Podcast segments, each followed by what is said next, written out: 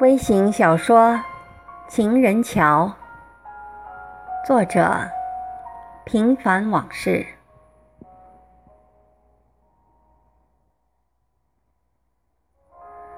原打算宅在家里做课件，反正昨天已经赶完了书稿，得抓紧时间把做的梦都不得安生的事情做一了结。但我却有些魂不守舍。无论做什么都会走神儿。算了，不遭这份闲罪，给自己放一天假吧。不妨学学猴子，自欺欺人，天大的事也不了了之。我临时起意，约了几个朋友一起去郊游，本想多约几个的。但今天天气预报里说有雷阵雨，所以就有人宁愿宅在家里，也不肯出门。车子在阴霾的空气中穿行，虽然是周末，但马路上却不像平常似的拥堵。也许是人们都像那些宅的朋友般思维，不想。和天公叫板，我的看法却有些别出心裁。比如想的最多的还是阴天的种种好处，不用顶着毒辣的炎炎烈日，口干舌燥的百无聊赖，没有刺鼻的雾霾天气去窒息呼吸的抑扬顿挫，更没有那么多张让你看了就不舒服的。颓废和木讷，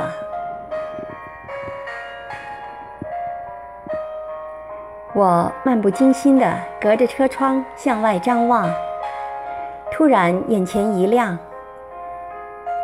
鸟岛，我们就去鸟岛吧。我鬼使神差地临时改变了原来去爬山的初衷，脱口而出。满车的人都诧异地看着我。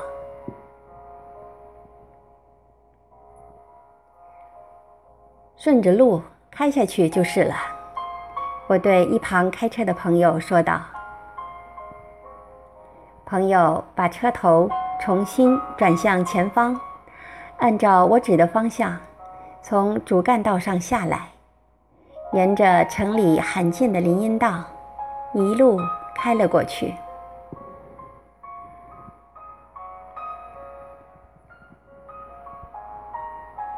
记得十年前，我们曾一起来过，也是这般的偶然和随意，也是随口一说就改了方向和目的地。同样的凉爽天气，少有的没有雾霾压抑的难耐。只是那天，是晴空万里，而此刻却阴雨绵绵。漫步在细雨中的我，怎么也提不起兴致了。周围的一切都似曾相识，却又物是人非。走到情人桥旁，我突然驻足不肯向前，朋友们也都停下了脚步，莫名其妙地看着我，而满怀惆怅的我，也只能选择沉默不语。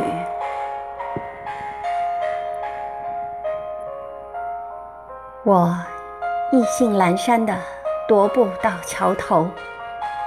任凭雨水在夹克的表面噼啪作响，呆滞的目光在纷落的雨线中游离于长满芦苇和不知名的水草的河面上。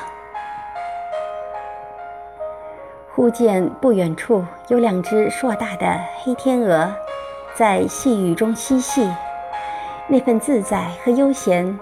让我顿时生出些许羞愧和自责来。这般拿不起放不下的，还算是个男人。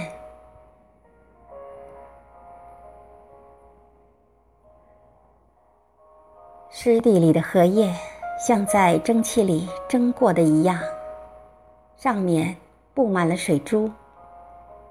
这时，突然从旁边的树丛中窜出一只孔雀，见到人，立即有些猥琐的东躲西藏。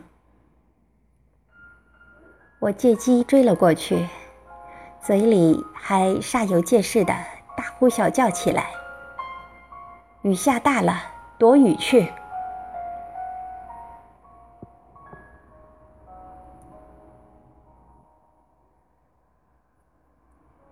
其实，我是不想踏足这座笼罩在雨中、被刻意冠以情人字眼的石桥。越是怕看到你的音容笑貌，在烟雨蒙蒙中，就越是能依稀见到满身都被淋湿的你，依旧是时隐时现的身影。顽皮的跑来跑去，喜形于色，手舞足蹈。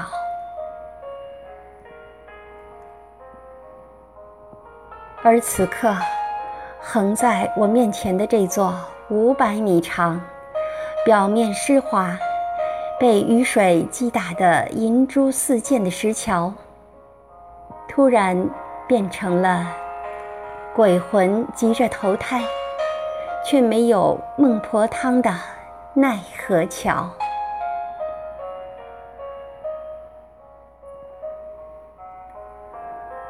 鸵鸟很贪婪地吃着游客手里的面包，我用手机把它拍了下来，因为想到了你，也想有机会游给远在天边的你看看。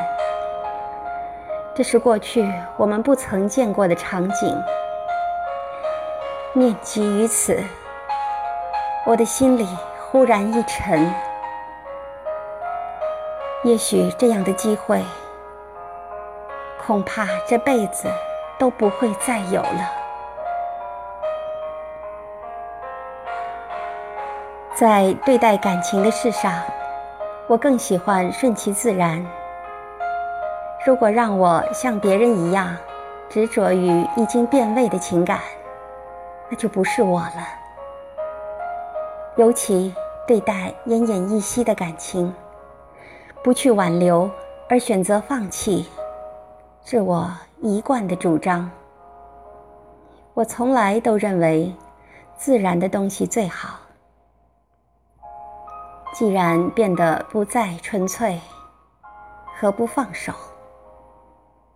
就像人在春天里很难要求葡萄有不是大棚里栽培出来的一样，选择放弃，就是把自己交给自然。这何尝不是一种人生的积极？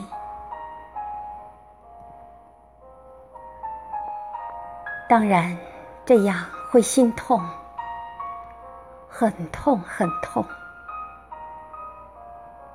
就如，即便这会儿写着满篇充斥着矛盾的文字，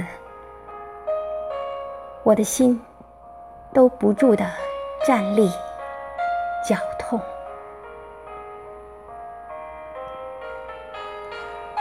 明天也许会好些。当太阳出来的时候，也许我就和周围的人们一样。